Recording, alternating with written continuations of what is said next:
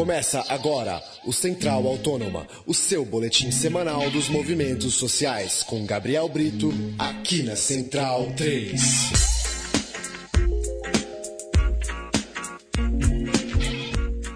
Olá, ouvinte da Central 3, hora de mais um programa Central Autônoma. Nosso encontro para tratar dos movimentos sociais espalhados pelo Brasil. Central Autônoma esse de número 66, que chega toda sexta-feira no site da Central 3, central3.com.br. Aqui dos estúdios da Central 3 em São Paulo, eu sou Paulo Júnior, tenho a companhia de Gabriel Brito. E aí, Gabriel? Olá, Paulo Júnior, mais uma vez aí a gente fazendo o programa na voltado à questão das pautas de segurança pública, né, e, e no caso brasileiro violência pública e enfim, uma, mais um, um dos principais focos do nosso programa e aí mais uma entrevista nessa sequência, né? A nossa entrevistada de hoje é Adriana Matsumoto, doutora em psicologia social, professora da PUC aqui de São Paulo. Olá, Adriana, valeu por participar aqui do Central Autônoma. Olá, tudo bem? Agradeço pelo convite. É, Adriana, começa falando um pouco para a gente sobre o livro Desmilitarização da Polícia e da Política, uma resposta que virá das ruas. É, livro que, que tem a sua participação, organizado pelo Givanildo Manuel da Silva, o Giva, é, editado aí pela editora Pueblo. Queria que você contasse um pouco desse livro, dessa, dessa reunião de, de ideias, de pontos de vista, é, que formaram esse documento, formaram essa publicação. Bom, este livro ele surge de uma necessidade prática, com base nas questões oriundas dos enfrentamentos dos movimentos sociais, dos diferentes militantes, dos coletivos, no sentido mesmo de buscar contribuir para estes coletivos, para esses movimentos, é, com discussões apuradas, com leituras críticas que nos ajudem a avançar também em proposições no campo da segurança pública. Ele visou, nesse sentido, uh, como livro, é, agariar participações e contribuições de diferentes olhares também, né? desde contribuições que têm uh, uma feição mais acadêmica, outras contribuições que trazem um debate já com a prática da militância, a prática do enfrentamento à violência policial e à violência perpetrada pelos agentes do Estado. E nesse sentido, ele é um instrumento mesmo nessa busca de uma intencionalidade de transformar a realidade que está posta, né? a gente entende que ele funciona com aquilo que o Gramsci nos ensinou lá uh, sobre os escritos do caderno do cárcere, né, que a gente precisa operar com o pessimismo da razão, ou seja, a gente precisa saturar a nossa análise com criticidade, com elementos que vão nos ajudar, portanto, a melhor compreender a realidade posta, porque é a partir daí que a gente consegue operar com que o Gramsci também nos ensina com o otimismo da vontade, ou seja, com a potência de transformação, a possibilidade de mudança. E legal, Adriana, sobre a sua parte, né, a, a, contribuição que você mesmo escreveu no, em um dos textos do livro, o que, que você pode contar dela mais especificamente?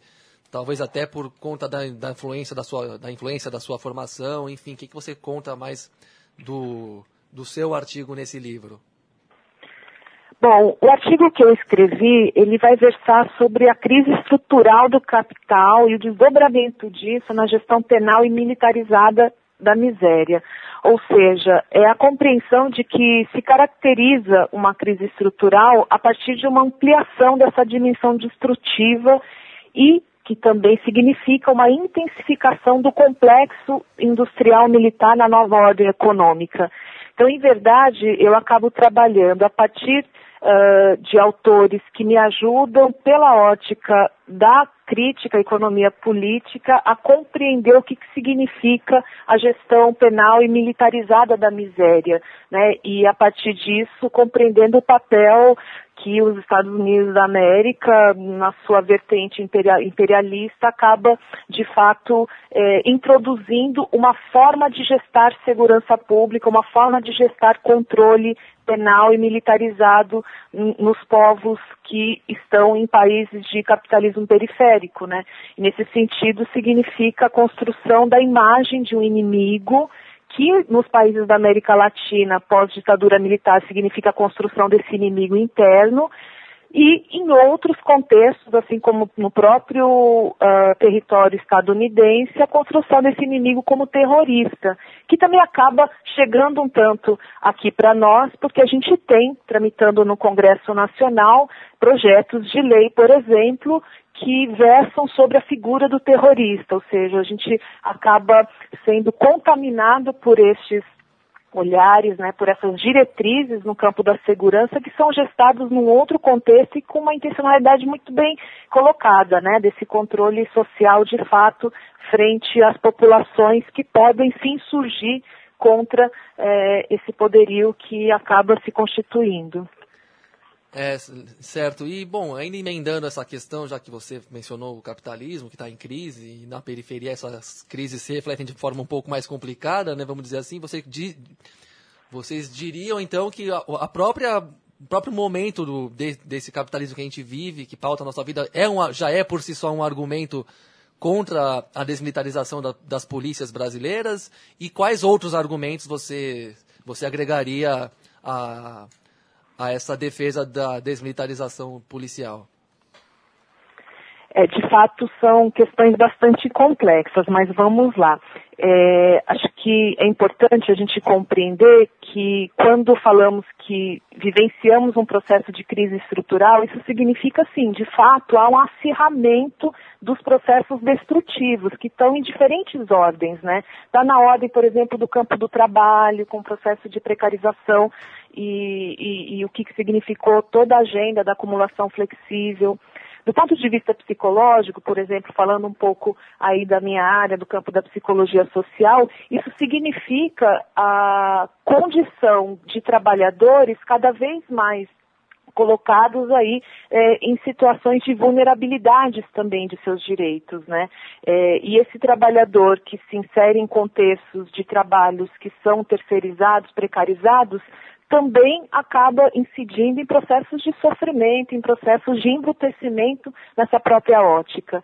E do ponto de vista dos direitos sociais, que em verdade a política social acaba sendo gestada mais numa ótica compensatória, numa ótica residual e não de fato por mudanças estruturais, a gente acaba tendo a, a, a gestão da miséria também a partir é, é, desse olhar que, não, de, que de fato não compreende o sujeito atendido, o usuário dos serviços das políticas públicas, por exemplo, enquanto sujeito de direitos. Né? Ele é lido muitas vezes como um beneficiário ou, na maioria dos casos, como um sujeito pobre que é, no máximo, merecedor de um favor público. Né? Então, a gente precisa também avançar nesse contexto. Especificamente no campo da segurança pública e a discussão sobre a violência perpetrada pelos agentes do Estado, um dos argumentos que a gente sempre é, utiliza e que transita por, em diferentes meios, né, seja no meio acadêmico, no meio da militância, enfim, é a necessidade do nosso país avançar naquilo que de fato ele havia se proposto quando saiu do processo da ditadura militar, ou seja, a gente é, de alguma forma avançou no contexto de mudanças de várias frentes da, das políticas sociais, a nossa Constituição foi erigida a partir de princípios norteadores e no campo da segurança essas mudanças não aconteceram estruturalmente, ou seja, mantivemos essa mesma ótica, essa lógica de, de, de é, de formulação de política e também de funcionamento da própria segurança pública. Né? Então, esse, esse, é um argumento que a gente utiliza que nos ajuda a pensar historicamente o que, que é um país que busca avançar né, no sentido mesmo de construir democraticamente políticas.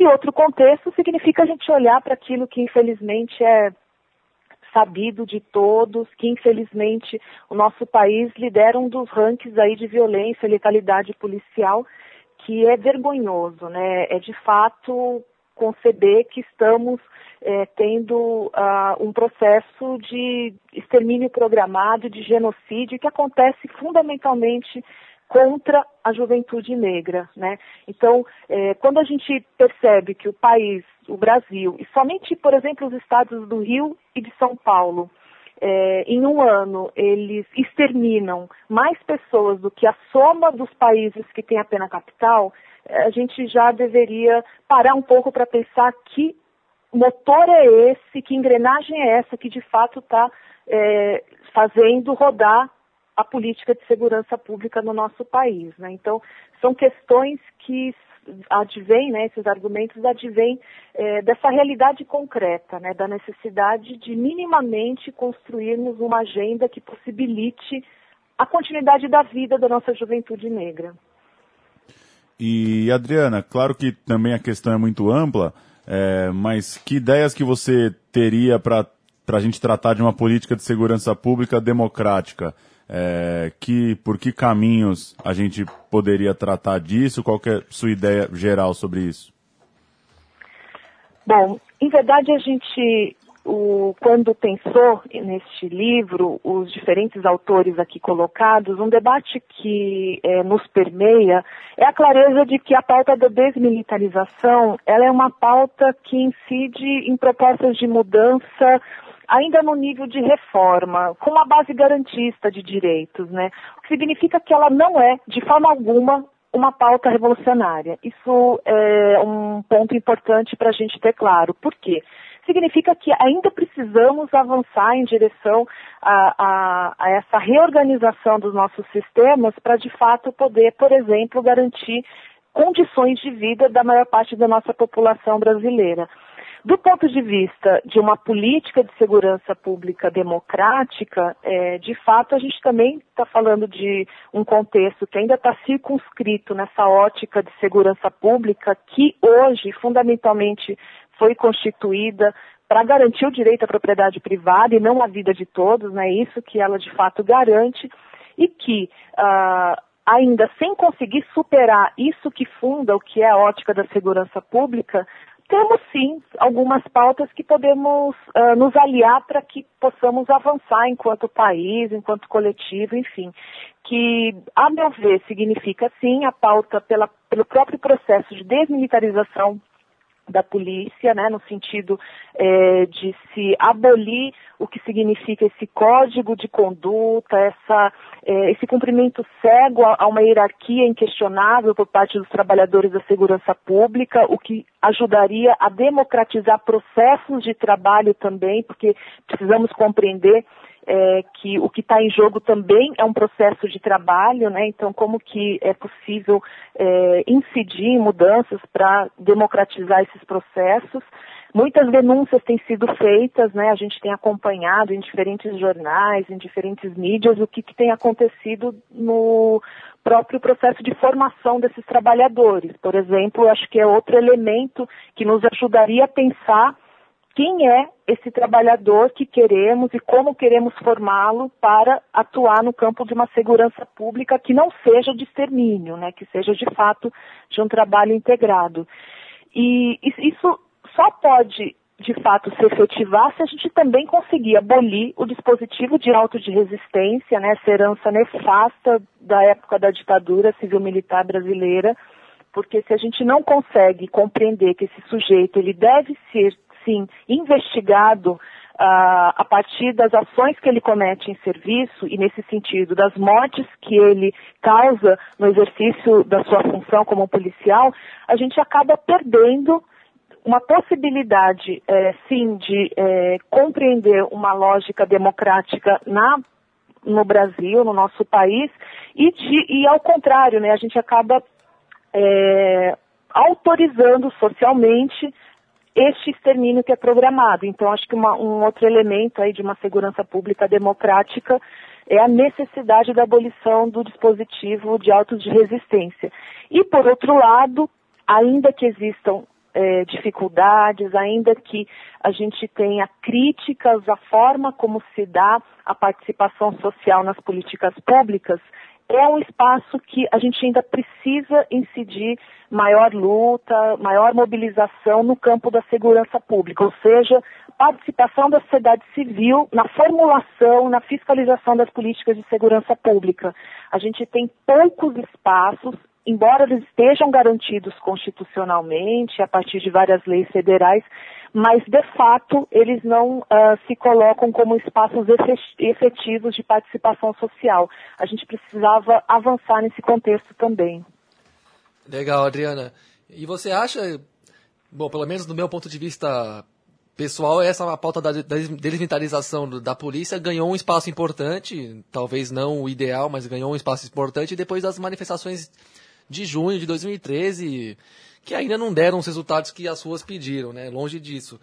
Mas você acha que essa pauta ainda pode ganhar, voltar a ter um apelo popular mais amplo, ainda mais num, ano marcado por muitos avanços de pautas conservadoras, especialmente no Congresso, enfim, no contexto que nós estamos vivendo agora, você acha que essa pauta vai, achar, vai abrir um espaço, abrir brecha e começar a, a ocupar mais espaço no debate público? E diante, já que eu falo, falamos também das pautas mais conservadoras avançando, como é que você analisa também essa, esse momento político do país nesse sentido? Bom, é, são muitas questões, né? A gente vivencia sempre comento isso com os meus alunos, com os meus colegas, tempos sombrios. Mas, em verdade, pegar, por exemplo, a questão da pauta da redução da maioridade penal, né, como um exemplo, uma forma da gente é, sintetizar todo esse movimento conservador e, mais do que isso, até reacionário que está sendo posto na sociedade, no Congresso Nacional, enfim. É, a gente vivencia, eu avalio, né, um acirramento mesmo dessas disputas políticas. A gente, enquanto sociedade brasileira, né, um processo é, de construção de participação social um tanto quanto ainda insidioso, algo que não de fato se estabeleceu de forma concreta né, na, na nossa forma de viver a sociedade, é, é, algo que nos coloca a necessidade, sim, de discutir essas, esses projetos de sociedade que estão sendo colocados. Né? Então, acho que esse acirramento é algo que acho importante qualificar, porque ele pode nos ajudar a compreender quais são as disputas que estão colocadas. E é bom a gente ter a clareza que são disputas por projetos totalmente diferentes que estão aí em jogo. É, ao mesmo tempo, a gente acaba é, analisando a, a, a, realidade né, de que a maior parte da população brasileira hoje vivencia uma condição de precarização estrutural. Embora alguns índices, como por exemplo uh, da taxa de desemprego, tenha tido discreta melhora, a gente quando abre esses, essas estatísticas e vai perceber que de fato é, essa população acaba sendo empregada num setor terciário, num setor não produtivo, em condições de precarização, ou seja, a gente é, consegue perceber que sim, a maior parte da nossa população está vivenciando na pele o que significa essa condição de precarização. É, isso potencialmente, não necessariamente, mas de forma potencial, pode é, dar condições para que pautas como essas, que são pautas que avancem no sentido de uma emancipação política, possam fazer sentido para a maioria da população brasileira. É claro que a gente tem uma concorrência monumental nesse campo, no que diz respeito a processos de conscientização política, que é o poder da mídia hegemônica, da TV, principalmente das concessões públicas que são dadas às grandes empresas da comunicação, né, é, que concorrem para o fim, de fato, né, para a impossibilidade de processos democráticos e de que é, processos de uh, avanço na consciência política da sociedade se deem, né? Mas eu entendo que a gente é, lida de fato com essas questões das possibilidades de mudança, não mais como só possibilidades, elas são exigências práticas hoje para a gente, né? E aí eu lembro muito da fala de Damião Trindade, que é um autor que é, considero muito e me ajuda muito a analisar o contexto atual, quando ele vai discutir a questão dos direitos humanos e da emancipação humana, é, que em algum momento a gente se questionou, né? é, se a barbárie seria de fato a possibilidade posta e que não teríamos nada além disso. E ele acaba, em muitos textos, discutindo que barbárie se tivermos sorte, né? Porque o acirramento da crise estrutural, mas esses contextos de precarização, mais essa política de extermínio que está sendo colocada, se não houver, de fato, é, essa possibilidade da gente, nos diferentes coletivos, é, se apropriar dessa pauta, e por isso que o livro acaba ajudando, né? Porque ele traz é, um olhar sobre a desmilitarização para coletivos que não necessariamente militam neste campo específico. A gente precisa ampliar o número de pessoas, o número de movimentos que nos ajudem a, de fato, discutir e implementar essa pauta da desmilitarização. É, eu, enfim, é, é um movimento da história, né? Não tem como a gente prever uma finalidade para ele mas eu entendo que é um momento que sim, é, temos percebido, temos é, analisado um crescimento de é, diferentes organizações que têm agregado este debate às suas agendas também. E a gente precisa, com isso, qualificar, contribuir, acho que é o nosso papel. E Adriana, para a gente fechar, uma última pergunta.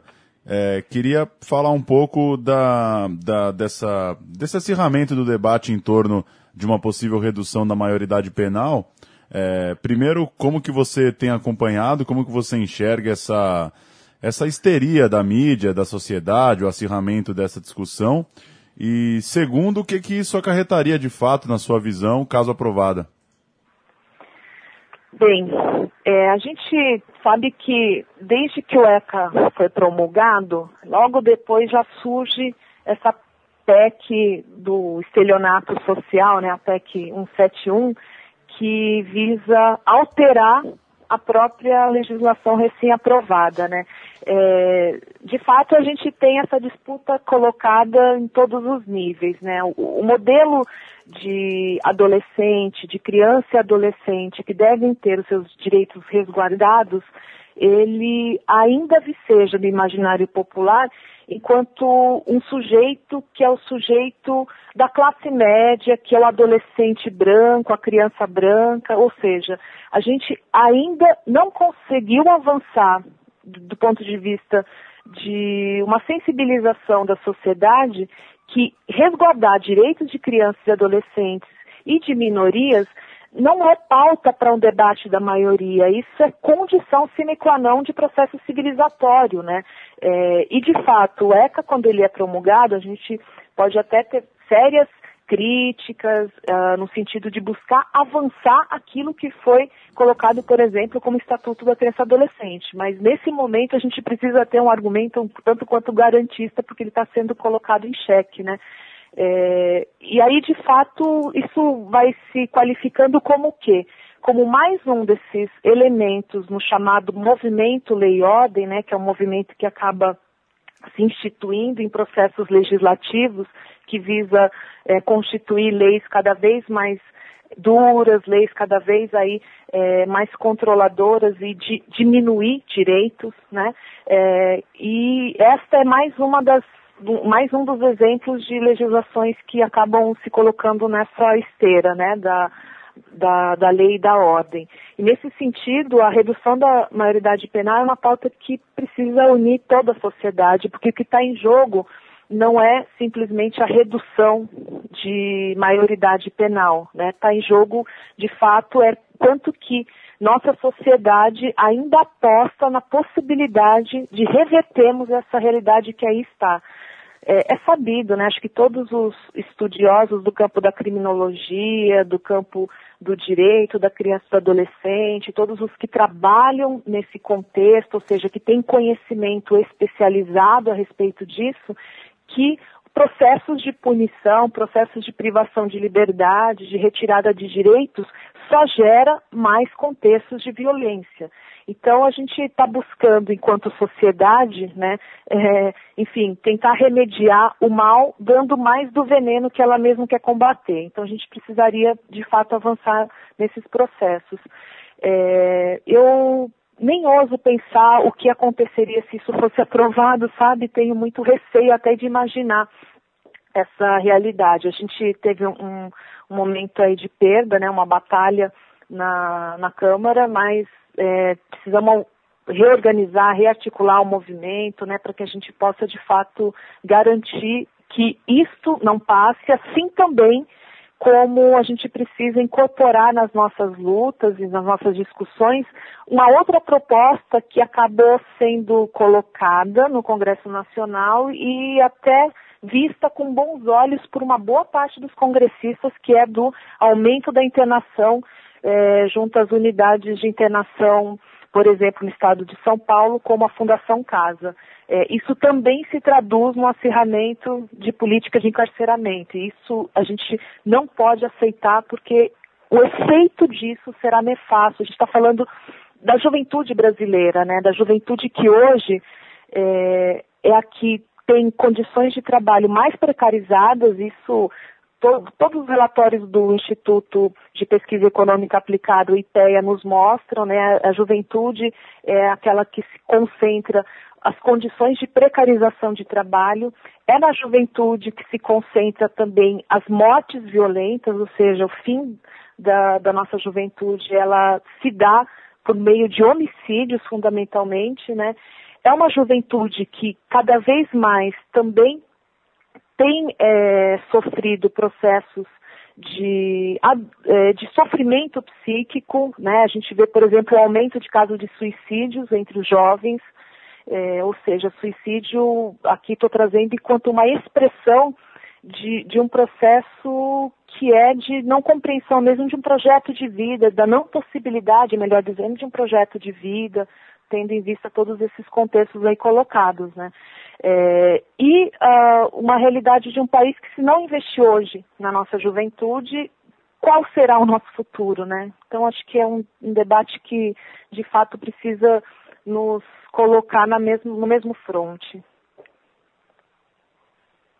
Maravilha. Adriana Matsumoto, doutora em psicologia social, professora da PUC São Paulo, conversou com a gente aqui nessa edição de número 66 do programa Central Autônoma. Adriana, é, obrigado pelo papo, é, parabéns aí pelo livro, que vocês todos consigam espalhar esse, esse produto, esse livro por todo o país e até uma próxima. Tá bom, eu que agradeço, até uma próxima. Valeu, Adriana, um abraço. Tá, ok, tchau.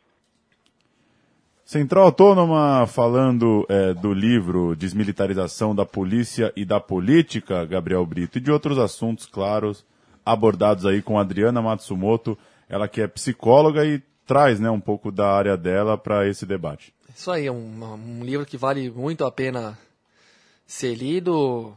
Tive o prazer de até trabalhar um, um pouco na edição e revisão de textos e tudo mais.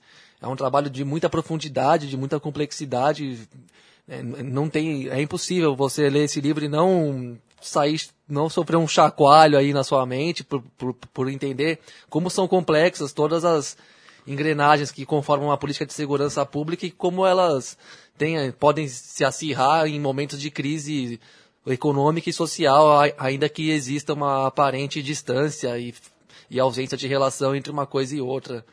E, inclusive, acho que, do ponto de vista de pautas de movimentos sociais e ditos progressistas que se tem por aí, eu, eu, diria que essa a violência estatal devia ser a número um, assim, até antes de qualquer questão de defesa do emprego, contra o arroxo fiscal, corte de orçamentos sociais, isso tudo é importante, mas vem depois do simples direito de existir, né? Como disse a Adriana logo de cara na entrevista, não é uma, tá longe de ser uma pauta revolucionária, é só uma, é uma pauta reformista e uma reforma que, se você for ver, é, é o mínimo, né? Você de, parar de tratar parte da sua população, a maioria, como inimigo e como um potencial né, criminoso a ser abatido, como se fosse um invasor de outro lugar que veio aqui desestabilizar o país, alguma coisa do tipo, né? Então não adianta você garantir o salário do trabalhador, se o trabalhador pode chegar em casa e tomar um tiro a qualquer momento porque ele tem cara de suspeito, né? Eu acho que essa devia ser a pauta número um aí do, de todo e qualquer movimento que se pretenda participante de, um, de uma construção de um país melhor e menos bárbaro, né? Como ela também disse. É isso. Valeu, Gabriel. É nóis, Paulo. Até o próximo. Central Autônoma chega toda sexta-feira aqui em central3.com.br. A gente volta então na semana que vem. Até lá.